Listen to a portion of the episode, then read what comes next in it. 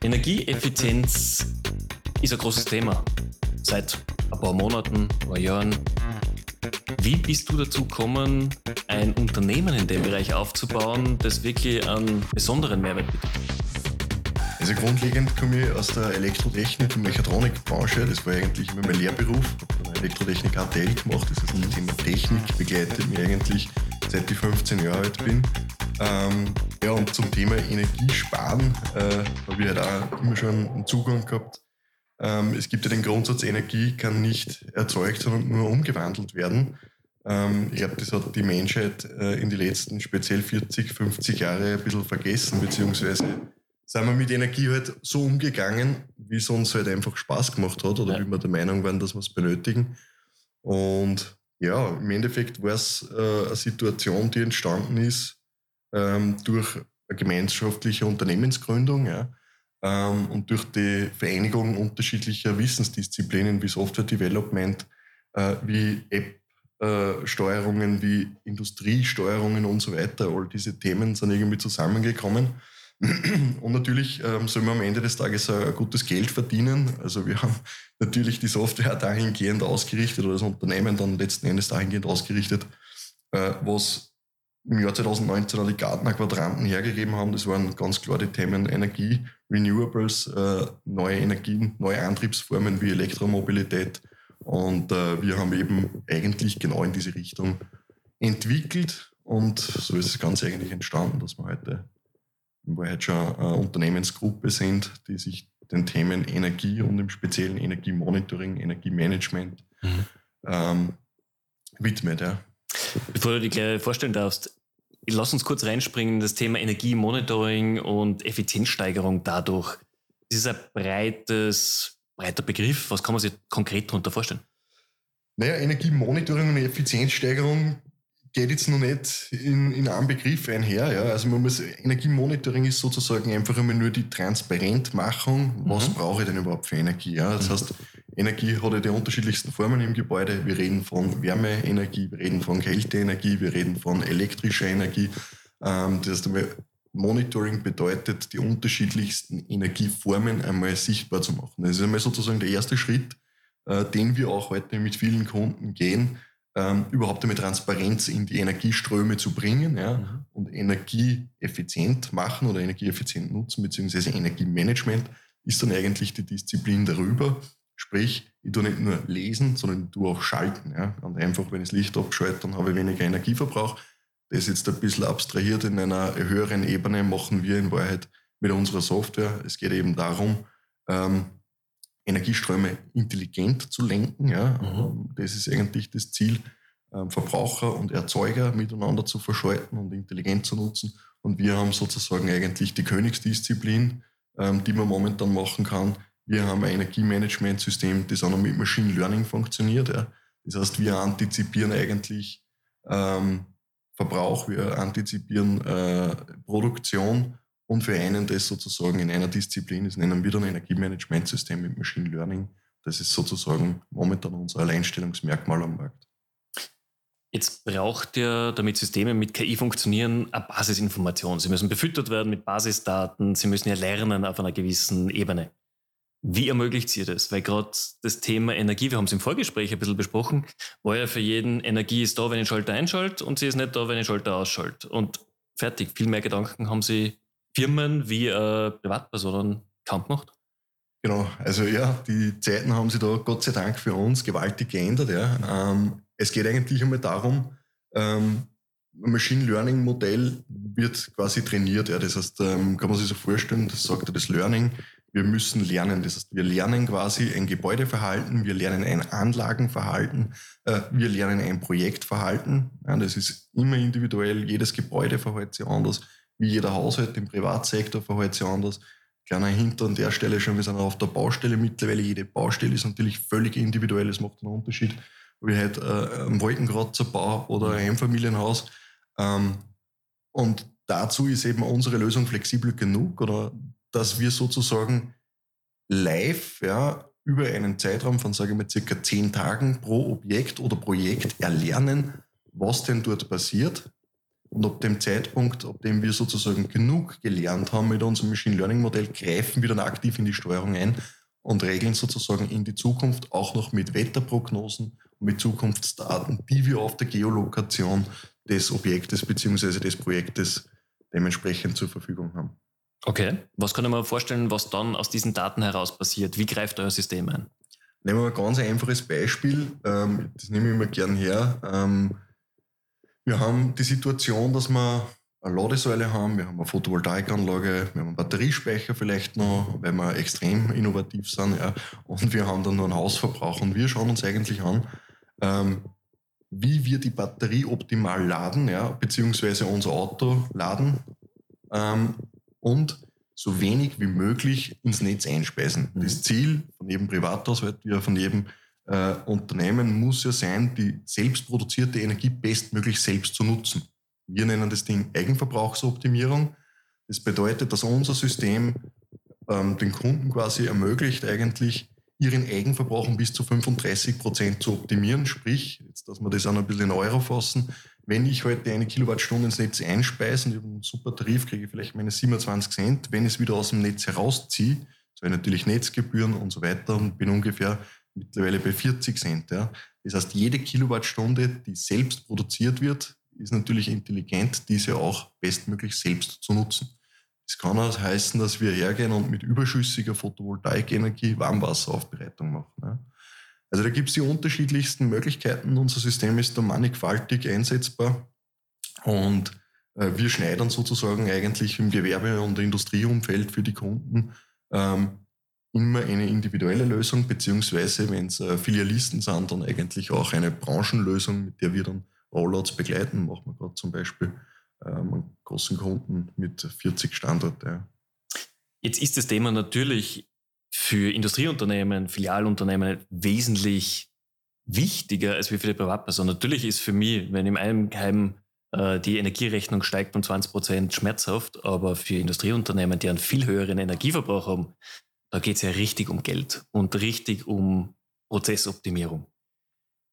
Jetzt aus meiner Sichtweise, ich bin jetzt technisch interessiert, muss ich ja sagen, ich erwarte mir ja eigentlich 2023, dass die meisten Firmen da schon super aufgestellt sind. Dass die genau wissen, was sind ihre Energieverbraucher, wie ist mein Energiefluss, weil das ist ja eine Grundlage der Industrie.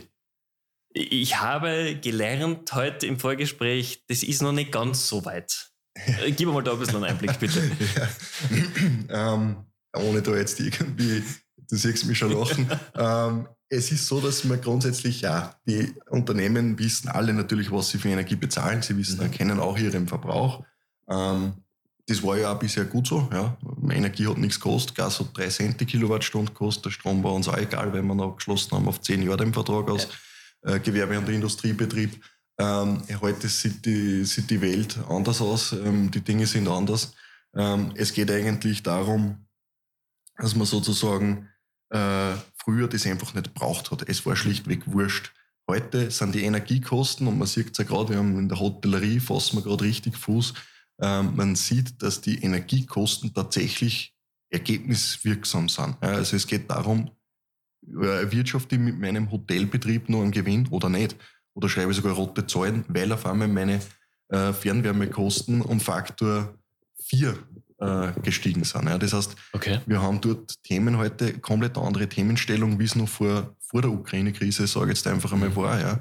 Ähm, das heißt, man besinnt sich dort jetzt auf ganz andere Themen und man nimmt das Thema Energie auf einmal wahr. Ja, es ist mhm. auf einmal, es ist auf in, in, jeder, in jeder Munde, in aller Munde. Jeder redet über Energie, die wenigsten wissen noch wirklich, wo die Reise hingehen soll.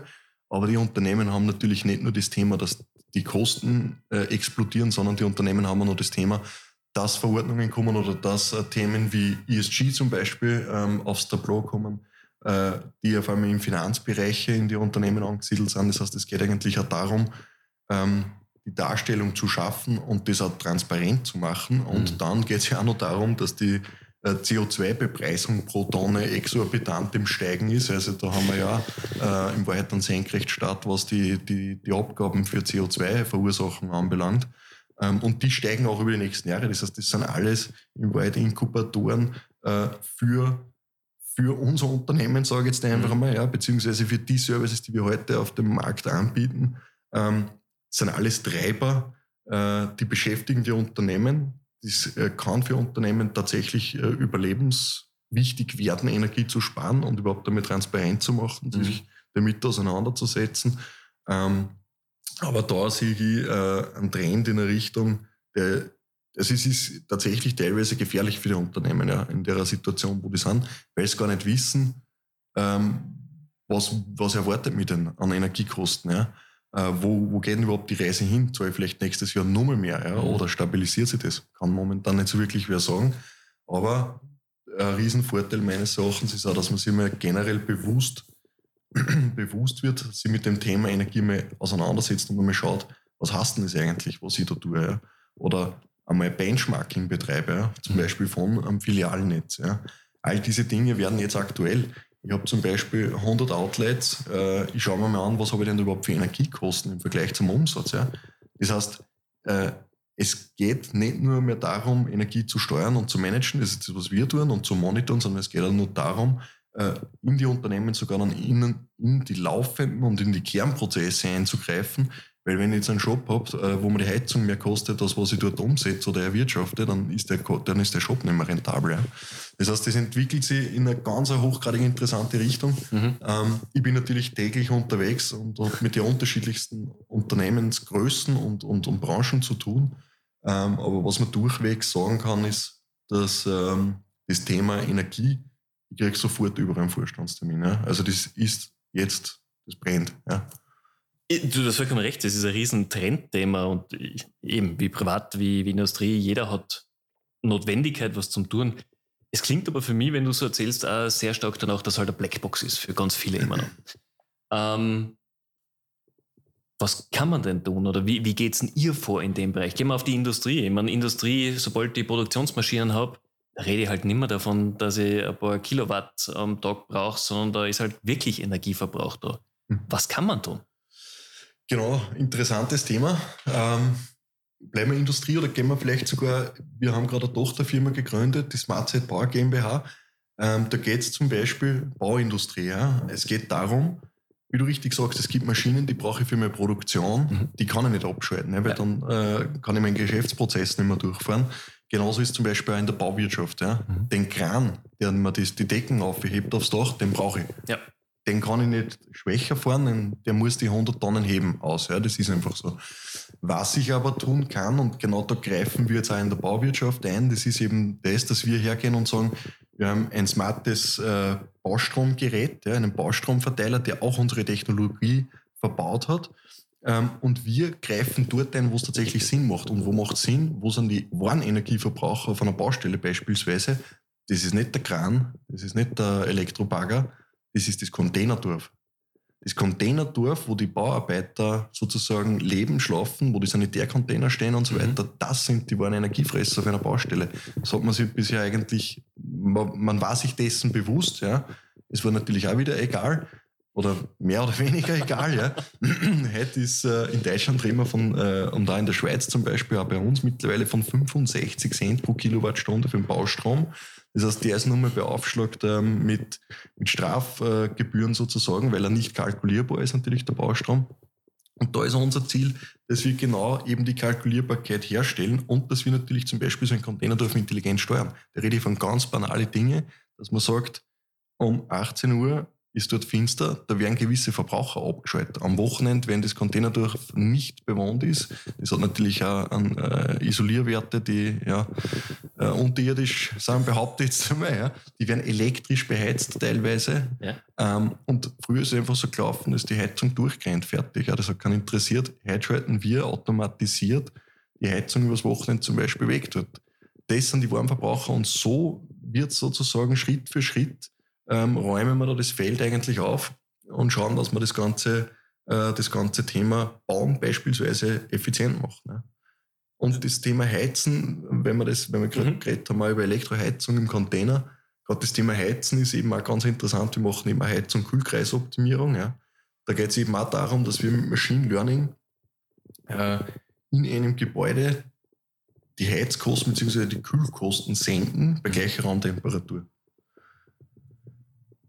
Auch das äh, ist sozusagen ein Feature oder momentan ein Topseller, ähm, den, wir, den wir im Portfolio haben. Wir nennen das Ganze Setpoint Optimization. Da geht es darum, dass wir sozusagen erlernen, mit welcher Vorlauftemperatur, also mhm. des, des Heizmediums, wir welche Raumtemperatur auf der Geokoordinate zu welchem Zeitpunkt erreichen und zu welchen Wetterbedingungen. Das lernen wir. Ja, mhm. das heißt, dieses Verhalten erlernen wir und dann antizipieren wir wiederum mit Zukunftswerten, was ist denn jetzt die richtige Vorlauftemperatur, um die 21 Grad Raumtemperatur zu erreichen. Mhm. Wir erzielen da unglaubliche Ergebnisse. Wir sind im Einkaufszentrum sind wir bei bis zu 40 Prozent der Wärmeenergiemenge, die wir einsparen können. Das ist beim, das sind Hunderttausende Euro äh, mittlerweile, wenn das ein großes Einkaufszentrum ist im Jahr. Okay. Ähm, wir sind in, in, Schulen sind wir bei zwischen 15 und 20 Prozent, in der Hotellerie zwischen 20 und 25 Prozent, was der Kunde tatsächlich an Wärmemenge äh, einsparen kann, beziehungsweise an Kältemenge. Das funktioniert für die Klimaanlagen gleich. Ja. Jetzt als jemand, der zwar Technik interessiert ist, aber jetzt nicht wirklich in der Konstruktion oder ähnlichem ist, das klingt für mich, als ob ihr das Smart Home quasi in die Industrie oder Bau oder Hotellerie bringt. Und bis dato war es so, ich habe einen enormen Aufwand betreiben müssen, um das zu erreichen. Extrem viele Sensoren, extrem viele Messpunkte anlegen etc. Wie ist es bei euch? Du hast völlig recht, ja. ähm, kenne ich gut aus dem Privathaushalt, ja. Ich bin da auch technikaffin, was das anbelangt. Ähm, völlig richtig. Also grundsätzlich geht es darum, dass wir natürlich unser System äh, so hergerichtet haben, dass wir auf existierende Gebäudeleittechniken aufsetzen können. Das heißt, man kann einmal davon ausgehen, wenn das jetzt ein Bürogebäude ist, ein Hotel, ein Einkaufszentrum, ja, you name it, ähm, dass wir dort zum Beispiel eine Gebäudeleittechnik vorfinden, die es schon gibt. Ja, da gibt es eine Lüftungsanlage, eine Heizungsanlage und so weiter. Mhm. Ja, und das ist eigentlich so der Regelfall. Die, ähm, die jetzt aber meistens nicht aus den letzten zwei Jahren ist. Also das heißt, du hast meistens eher ein bisschen betagte Themen, wo natürlich auch von der, von der Technologie jetzt noch nicht so modern ist. Richtig, ja, richtig. Wir haben, wir sind da, teilweise sind wir damit so echte Dinosaurier konfrontiert. Ähm, es ist allerdings so, dass dort da jetzt der Energiekrise geschuldet auch massiv Geld investiert wird. Das heißt, mhm. die Gebäudetechniken werden modernisiert, ausgetauscht, erneuert, einfach weil das Thema jetzt ein Kostentreiber ist. Man muss sich dessen bewusst sein, dass man da natürlich sofort, wenn wir über ein großes Bürogebäude reden, sind wir gleich mal im sechs-, siebenstelligen Bereich ja, für sowas. Ähm, aber die, aber die, die Key Message ist eigentlich, wenn wir ähm, eine Gebäudeleittechnik vorfinden, ja, und in 90 Prozent der Fälle können wir bereits mit der existierenden Gebäudeleittechnik kommunizieren, unser System. Ja. Mhm. Das ist sehr gelenkig programmiert. Dann setzen uns wir darüber ja, und greifen sozusagen ähm, die Variablen ab aus der Gebäudeleittechnik, aus der existierenden, errechnen einen neuen Raumtemperatursollwert und übermitteln den Retour an die existierende Gebäudeleittechnik. Das heißt, wir sind auch over the top Player. Das ist eigentlich die Message. Wir brauchen nicht unsere eigene Steuerung, wir brauchen nicht unsere eigenen Temperaturfühler, sondern wir setzen auf existierende Technik im Gebäude. Mhm. Und, da kann ich auch gleich, weil du gesagt hast, viele Sensoren, natürlich war es so, früher hat man alles da ist einer gekommen, der hat die Heizung eingestellt, dann ist die gerannt. Genau. Dann hat man ja. gesagt, na schau, jetzt ist es warm, jetzt machen wir das Fenster auf. Ja. Das heißt, ein Raumtemperaturfühler ist tatsächlich in Österreich teilweise eine Seltenheit, dass man so etwas antrifft. Ja, also du, wir regeln Wald und Wiesen irgendwie oder gar nicht. Mhm. Ähm, wir rüsten dann teilweise Raumtemperaturfühler nach. Mit LoRaWAN machen wir das. Das heißt, mhm. das Ganze ist kabellos relativ günstig nachrüstbar ähm, und haben dann eine viel granularere, präzisere Regelung, die wir dann sozusagen mit unseren Algorithmen befüttert auf einen optimalen Sollwert führen. Okay, das heißt, selbst diese Nachrüstung ist nichts, was dann ein halbes Jahr dauert, sondern das habe ich recht schnell umgesetzt. Zielgenau, auch wo ich natürlich die Daten brauche. Genau, richtig. Also wir sind in der Regel, sage ich mal, von Beauftragung bis zum äh, Go Live brauchen wir bis zu, also sagen wir mal vier bis sechs Wochen. Dann sind wir online mit einem Gebäude. Okay, das ist doch äh, guter Zeitraum. Jetzt wir sitzen gerade bei euch im, im Büro. Ähm, wir haben eingangs darüber geredet, es gibt jetzt in Österreich extrem viele Hidden Champions, äh, viele Unternehmen, die man eigentlich noch nicht kennt. Gerade eure Branche ist aber eine, die enorm explodiert. Und ihr seid ja selber sehr aktiv auf LinkedIn unterwegs, ihr seid sehr aktiv an den sozialen Medien. Wie ist denn für dich als Gründer so die, dieser Weg in, in, mit deinem Unternehmen? Wie, wie, wie geht's da? Ihr, ihr habt so eine Gruppe aufgebaut, ihr baut, ihr geht ja in den, in den Consumer-Bereich. Wie schaut der Alltag aus? Also zu wenig zum Tun kann ich mir nicht vorstellen, dass du hast. Ja, na, also langweilig ist mir sicher nicht. Ähm, meine Frau kann wahrscheinlich ein Lied davon singen. Ähm, ich bin, ja, äh, ich würde mal sagen, mein Alltag schaut so aus. Ich fange meistens äh, vor sechs zum Arbeiten an, eigentlich am Morgen und meistens wird es nach sechs am Abend, aber es ist okay. Es macht Spaß, es mhm. macht extrem Spaß. Ähm, vor allem die Reise in Richtung, also das Wachstum macht einfach Spaß. Ja. Es mhm. ist einfach geil zu sehen, wie man, ich habe angefangen, die war halt ganz am Anfang alleine, dann waren wir zu zweit, ja. Ähm, wir haben absolut nichts gehabt, außer mehr oder weniger 20 Quadratmeter Kammer in einem Fachmarktzentrum im 14. Gemeindebezirk. Ähm, und heute sind wir 17 Leute. Ähm, heute ist 16 Monate später. Ja. Jetzt sind wir 17 Leute, machen gute siebenstellige Umsätze. Ähm, ich bin absolut zufrieden. Besser geht es eigentlich kaum.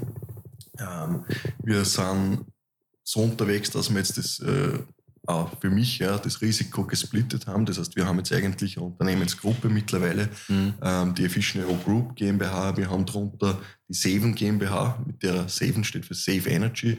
Mit der werden wir überraschen am Privatkundensektor. Also da werden wir definitiv äh, auch für die Privathaushalte was zur Verfügung stellen. Wir haben äh, die Smart Side Power GmbH, wo wir die Baustelle begleiten und wir haben unsere Efficient.io Corporate GmbH, wo wir auf den mhm. äh, B2B-Sektor setzen. Und meine Idee oder meine Vision vom Unternehmen war ja ursprünglich auch immer die, ich, will ein holistisches System haben. Das heißt, wir sind durch meinen Ansatz, den wir da jetzt fahren und wie, wie die Gruppe ausgerichtet ist, liefern wir jetzt von der grünen Wiese, ja, von der Baustelle weg bis in die Wohnung dann, wo es dann wirklich um den Haarföhn geht, liefern wir ein Energiemanagement und Monitoring. Und das ist eigentlich geil, das taugt mir, ja, das finde ich total cool, ähm, dass man den, den Weg, den ich ja irgendwann einmal äh, alleine in Wahrheit zu beschreiten angefangen habe, dass wir den jetzt äh, mit einem wahnsinnig motivierten Team gehen, ähm, dass wir die Größe erreichen, dass wir auch Leute finden am Markt, weil wir mittlerweile attraktive Arbeitgeber sind. Also das finde ich auch toll. Am Anfang hat das keinen Menschen interessiert, wie ich eine Stellenausschreibung irgendwo platziert habe. ähm, das war ja wirklich dramatisch. Ich habe dann irgendwann bei Karriere.at Geld eingeworfen, alles sinnlos, keiner wollte mit mir arbeiten. Ja. Schaut, heute schaut, heute schaut die Welt anders aus. Ich glaube, jetzt sind wir, jetzt sind wir echt cool, äh, cool unterwegs. Wir haben ein super Teamgefüge. Wir haben echt motivierte Leute. Und mhm. was, glaube ich, extrem wichtig ist, ähm, ist neben Verdienst und neben unserem Teamgefüge ist tatsächlich äh, der Fakt einfach, dass wir was Sinnvolles machen. Ne? Ja. Also die Leute, die für uns arbeiten, die mit uns arbeiten, die wissen einfach, dass sie was machen, was jetzt wirklich, das klingt jetzt blöd, ich bin nicht so Esoteriker, sondern ein Geschäftsmann, aber wir haben doch, wir machen doch was Gutes. Ja? Also wir sparen CO2, wir schauen, dass wir Energie einsparen ähm, und ich finde es ehrlich gesagt cool. Ja. Das heißt, wir erwirtschaften erfolgreich Geld, wir beschäftigen einen Haufen Mitarbeiter und machen noch was Gutes dabei. Also ehrlich gesagt, äh, würde ich gerne ein paar Klimakleber ab und zu einladen, sie mal bei uns im Büro da umzuschauen. Ähm, man kann seine Zeit auch sinnvoll nutzen. Ja. Ähm, man kann ein paar Codezeilen schreiben, die wirklich was bringen für die Welt. Ja. Das ist, ist, ein guter Tipp für das nächste Meet and Greet, ein paar Klimakleber mit einladen. ähm, ist ein total spannendes Thema, für mich natürlich äh, immer interessant, weil wir sprechen gern, oder deswegen sitzen wir ja da, weil wir einfach mit innovativen Firmen im Dachraum reden. Wie bist du dazu gekommen? Weil gerade das Thema Energieeffizienzsteigerung ist jetzt in aller Munde. Aber vor fünf Jahren, wenn jemand gefragt hätte, haben wir eh schon gesagt, ja, vielleicht, schauen wir mal, irgendwann. Ja. Spannende, spannende Story. Ähm, also ich komme komme eigentlich aus der IT-Branche früher, ja. Ähm, habe lange bei A1 gearbeitet, super Arbeitgeber, habe dann irgendwann einmal für Energieversorger gearbeitet, also für die EWW AG in Oberösterreich. Da habe ich sozusagen ein bisschen die Vorhut gemacht im Osten. Ähm, und bin dann eigentlich in das Thema reingeschlittert, Cloud. Ja, habe dann eine Cloud-Firma aufgebaut, habe mit, ähm, mit äh, zwei Schweizer Kollegen damals ursprünglich die Cloud-Firma gegründet, zwei Wochen bevor Covid kam. Ja. Mhm. Das heißt, ähm, Privatkohle reingesteckt, äh, Covid kam, ähm, Vertrieb dementsprechend äh, elendig, ja, um es schön zu sagen. Ähm, Sprich, wir haben Developer zahlt und äh, auf der Payroll gehabt damals und haben eigentlich nicht gewusst, was wir tun sollen. Ja, ganz blöd gesagt, aus der Not geboren. Ähm, haben wir gesagt, wo, wo sind wir gut unterwegs? Äh, die Kollegen damals waren aus der Mechatronikbranche. Haben wir gesagt, ja, ja. Wir haben gesagt, machen wir doch irgendwas in die Richtung. Und so ist es dann eigentlich entstanden, dass wir die Software zum Schreiben angefangen haben.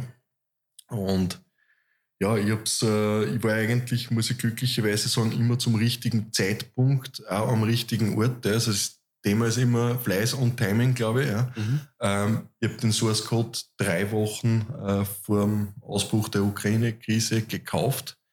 Ähm, sprich, der gehört unserem Unternehmen, der Source Code, äh, seitdem. Ähm, bin mir in der Zwischenzeit, also sozusagen von Entwicklung bis Ukraine-Krise, bin ich immer die Haken wund gelaufen. Es hat in Österreich keinen Menschen interessiert. Also ja, angeguckt hat es jeder, weil es cool ausschaut ja, und cool ist. Ähm, aber es, hat keiner, es ist keiner aufgesprungen und hat gesagt, das will ich jetzt, das brauchen wir. Ja. Ja. Dann kam äh, Putin ums Eck und seitdem sind wir explodiert. Da muss man einfach sagen, wie es ist. Wir sind, ähm, so traurig die ganze Story dort ist, sind wir einer der wenigen Gewinner, muss man einfach so sagen. Ja. Ähm, ich sehe es aber nicht so, dass wer gewinnt oder verliert, sondern ich sehe es eigentlich so, dass wenn man schon was Positives mitnehmen kann aus der ganzen Tragödie, äh, dann sehe ich so, dass wir sie endlich einmal mit Energie befassen. Ja, und zwar nicht nur mit dem Spritpreis auf der Tankstelle, sondern dass wir uns wirklich mit Gaspreise befassen, dass wir uns mit Strompreise befassen. Wo kommt denn meine Energie her? Und ich glaube, das tut der Gesellschaft massiv gut, ja, weil wir halt in einem Überfluss leben, da nehme ich mich überhaupt nicht aus, ähm, der einfach sagenhaft ist. Ja. Und ich glaube, es tut der Gesellschaft äh, im Allgemeinen ganz gut, vielleicht auch wieder ein bisschen bescheidener zu werden. Nein, es hat ein Thema jetzt ganz normal gesagt an die Stammtische gebracht und diese früher keiner gescheit hat. Du sagst das ja. Völlig richtig. Wo geht's hin? Was ist die Zukunft? Energiethematik wird nicht weniger werden. Die, die Energiepreise sinken gerade ein bisschen, aber keiner weiß, wie es im, im Winter weitergehen wird. Und das Thema wird für Industrie, wird für die Baubranche, PropTech im Fokus bleiben müssen. Wo, wo geht's hin? Absolut. Also wir sind ich sehe so, dass wir eigentlich ähm, ja noch relativ jung sind und eigentlich am Start einer spannenden Reise stehen. Mhm. Ähm, wir entwickeln ganz klar alles in Richtung bessere Algorithmen, noch mehr sparen. Ähm, wir gehen ganz klar in die Richtung, dass wir Dinge vereinfachen. Ja. Das heißt, unser Ziel ist es in Zukunft, ähm, Machine Learning Modelle bei der Hand zu haben, die eine Messung äh, benötigen, um dann nachher, das Thema nennt sich Data Desegregation, fahren zu können und wir messen sozusagen in deinem Haus mhm. einmal, also es gibt schon, ja, nennen sie Saven, wir messen in deinem Haus an der Wurzel quasi, an der Hauszuleitung messen wir deinen Energieverbrauch mhm. und dann rechnet unser Machine Learning Modell aus, für was hast du die Energie braucht. War die fürs Autoladen, war die für den Frischschrank, den Kühlschrank, äh, für den äh, Wasserkocher und das sagen wir dir dann. Ja. Mhm. Das heißt, was wo da die Vision eigentlich ganz klar liegt. Wir wollen mit weniger Technik, mit mehr Intelligenz eigentlich den Markt in Zukunft nur mehr aufmischen. Ja, das mhm. heißt, ähm, es muss die Initialkosten, die Gestehungskosten müssen nach unten ja. und der Profit aus dem Ganzen für unseren Kunden muss nach oben. Das ist eigentlich nur meine Vision, die wir ganz klar entwickeln. Wir suchen, wir haben jetzt gerade vier, vier Stellen wieder ausgeschrieben, wir suchen Developer, wir, wir gehen vorwärts, wir haben äh, mit äh, wir haben FFG-Calls, ja, wir machen Forschungsprojekte, wir gehen voll in das Thema äh, Data Desegregation rein. Ähm, wir, wir versuchen den Science Approach noch zu stärken mhm. und wir widmen uns ähm, auch dem chinesischen Markt in Zukunft. Also da bin ich auch gerade am Sprung ja, Richtung Nanjing, mhm. ähm, um, um, uns dort quasi äh, die, diese Themen anzuschauen. Die Chinesen sind wahnsinnig äh, auf den Markt aufgesprungen oder generell auf das Thema aufgesprungen. Ja. Ähm, und ja, wir professionalisieren uns einfach nur mehr. Wir schauen, dass wir besser werden, dass wir die Kunden die Services der Zukunft liefern können und ganz aktuell halt das Thema ESG. Das heißt, wir schauen, dass wir mit unserer Software Portfoliokunden bedienen können, die Benchmarking machen können, die ESG-Reports ziehen können und dies vor allem ganze Thema CO2-Handel werden wir noch aufnehmen. Ne? Weil natürlich sparen wir CO2, wir sparen unseren Kunden CO2-Ausstoß und die Idee wird sein, dass man das Ganze auch noch in irgendeiner Art und Weise ähm, verkaufbar macht, beziehungsweise handelbar macht. Ja.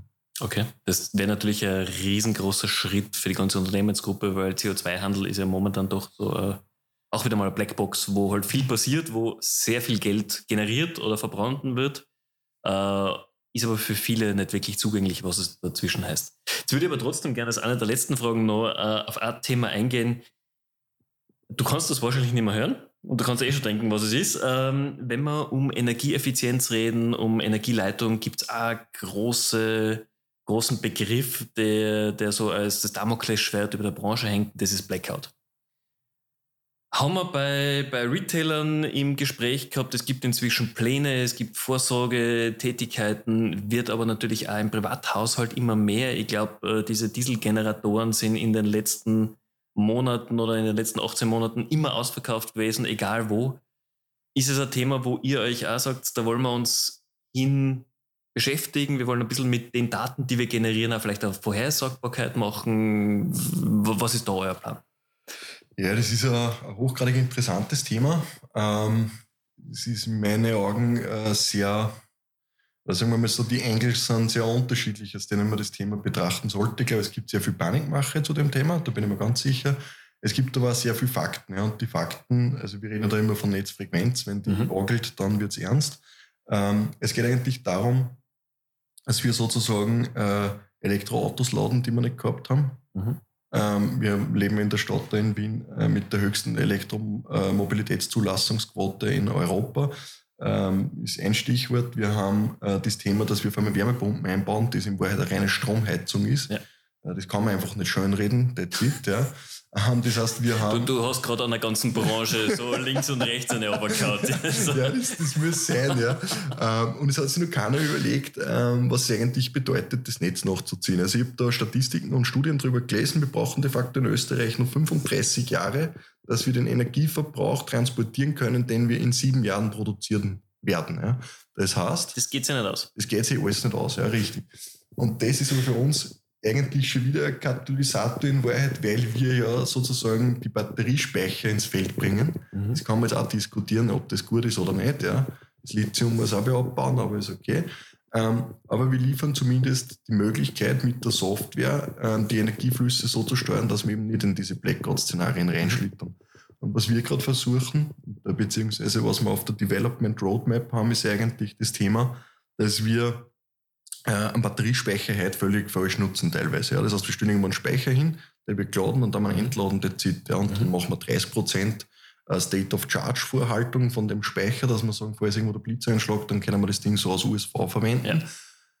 Die Kilowattstunde an Industriespeicher liegen wir momentan ungefähr bei 1200 Euro, was das Ding kostet. Das heißt, es kostet richtig Geld, das vorzuhalten. Was natürlich wieder intelligent wäre, und da sind wir gerade ein bisschen am Weg, die Wetterdaten. Ja, es gibt in Österreich sehr gute Wetterdaten von äh, diversen ähm, Fluggesellschaft unterstützenden Unternehmen, ähm, wo man dann sozusagen sagen kann, es ist eine Gewitterzelle im Anmarsch, die bewegt sich auf meine Geoposition zu mhm. und ich kann sozusagen meinen Batteriespeicher dann noch aus dem Netz puffern, um die Kapazität vorrätig zu haben, bevor das Gewitter über meinem Gebiet Einzug hält.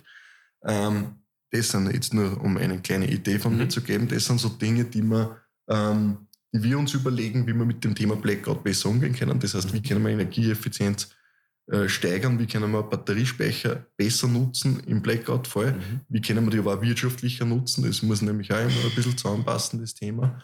Ähm, und grundsätzlich äh, bin ich eigentlich fast der Überzeugung, beziehungsweise es gibt da vom Bundesheer und so weiter äh, Berichte, ähm, wo man sich eigentlich darauf vorbereitet. Also ich glaube, dass das Blackout irgendwann kommen wird. Das ist, glaube ich, unumgänglich. Ja. Irgendwann werden wir an die Kapazitätsgrenzen einfach stoßen.